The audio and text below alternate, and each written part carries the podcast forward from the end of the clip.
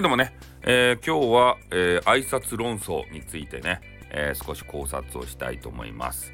でまあね配信、まあ、特にライブをされている方とかは、えー、この挨拶についてね、えー、少し考えることがある方も多いんじゃないかなと思うんですね。で、えー、有名配信者の、えー、クソ F7 のねオーケストラさん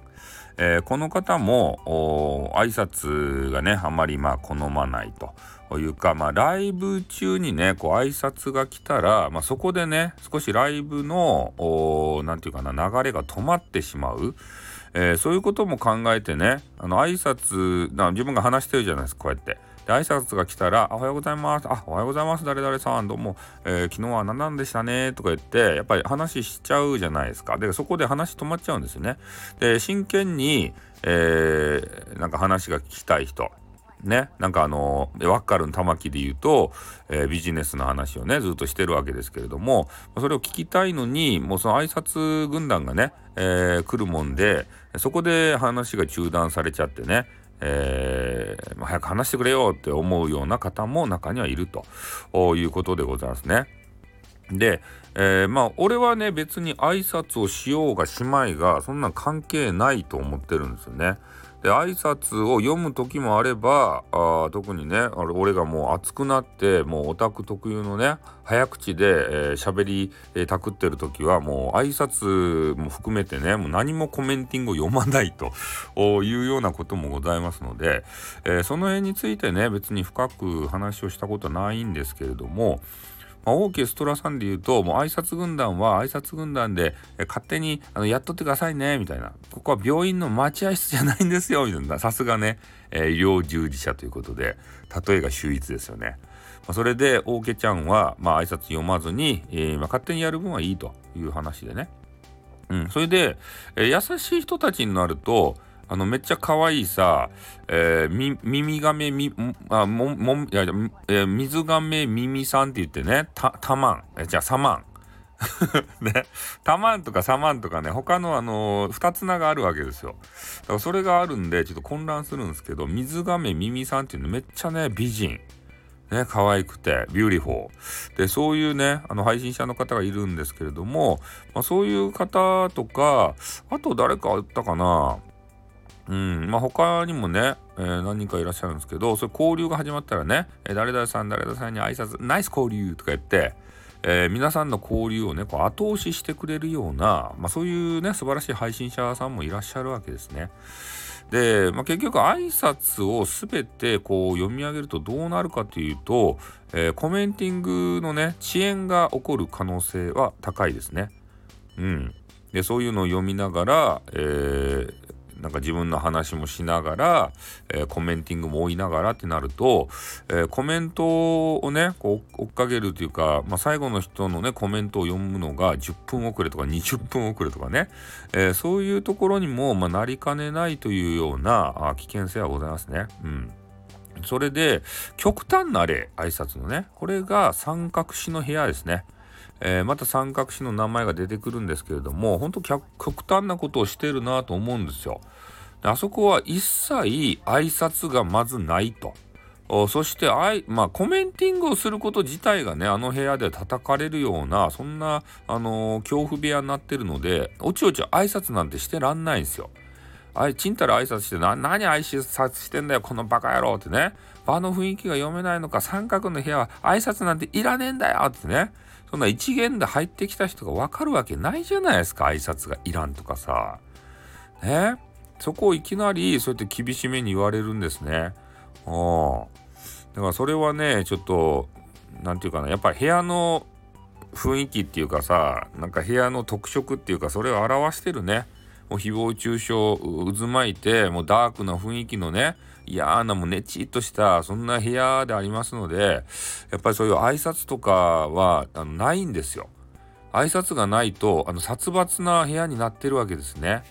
うん、やっぱ挨拶っていうのはね何やったかいな。開いて迫るやったかいな。んかなんかそういうなんか意味合いがなんかあるみたいな心を開いて迫るやったかいな。んかそんなね意味合いがあるんじゃなかったっけ。ね。とにかく私はあなたの敵じゃありませんよと。ね、心を開いて、ね、えー、もうあの、丸腰ですよ。そしてあなたとあのお話ししたいですよというので挨拶ということでね一発目行くと思うんですよ俺はね。うん、だからそういう挨拶がない部屋っていうのは本当殺伐としていてねもうどこの馬の骨かもわからんような社がもうわんさかおってねもう取って食われるようなそんなね雰囲気の部屋でございますんでね。挨拶は挨拶でいまあしてもいいと別にねするなって言ってもうあの完全挨拶あのシャットアウトとか、そういう部屋にする必要はないじゃん。だからまあするんであれば OK ちゃんみたいな対応あ挨拶する方は勝手にね交流しとってくださいねみたいな。うん。それでいっちゃないかなとそこまででね。うんリスナーさんに対してさせっかくね心開いてえー、ねあのこのその部屋を楽しみたいと思って挨拶一発目で挨拶する人俺はね素晴らしいと思うよほんと。挨拶できないリアルで挨拶ができない若者がおる中で、えー、その中でねこのインターネットといえども挨拶をして入ってくると。ね、あなた、でも私は敵対、敵ではないですよ。敵対さん関係ではないですよ。心を開いて迫ってますよ。っていうのでね、せっかくね、仲良くなりたいと思って来てくれてるんですから、まあ、それをね、なんか嫌な気持ちにして返すような、うん、そういうことをしてはならんのじゃないかなということでね、えー、またなんかね、三角詞に対しての、えー、苦言みたいなね、話になってるんですけど、まあなってないからね、その部屋の雰囲気がさ。うん。まあ、その辺からね、ちょっと見直していけば、えー、万人受けされるね、番組に近寄っていく、近づいていくんじゃないかなっていうふうには思います。もったいないですね。本当にいろんなことをさ、そうやって、ね、あの人類が発明したね、最大のあの、あれ、出来事、出来事じゃない、モーションじゃないですか、挨拶って。ね、もうこれをするだけでもう仲良く、あの、なれるわけですよ。挨拶するだけで。ね、いくら敵対関係なっとるあの間柄でも挨拶ってあるんですよ。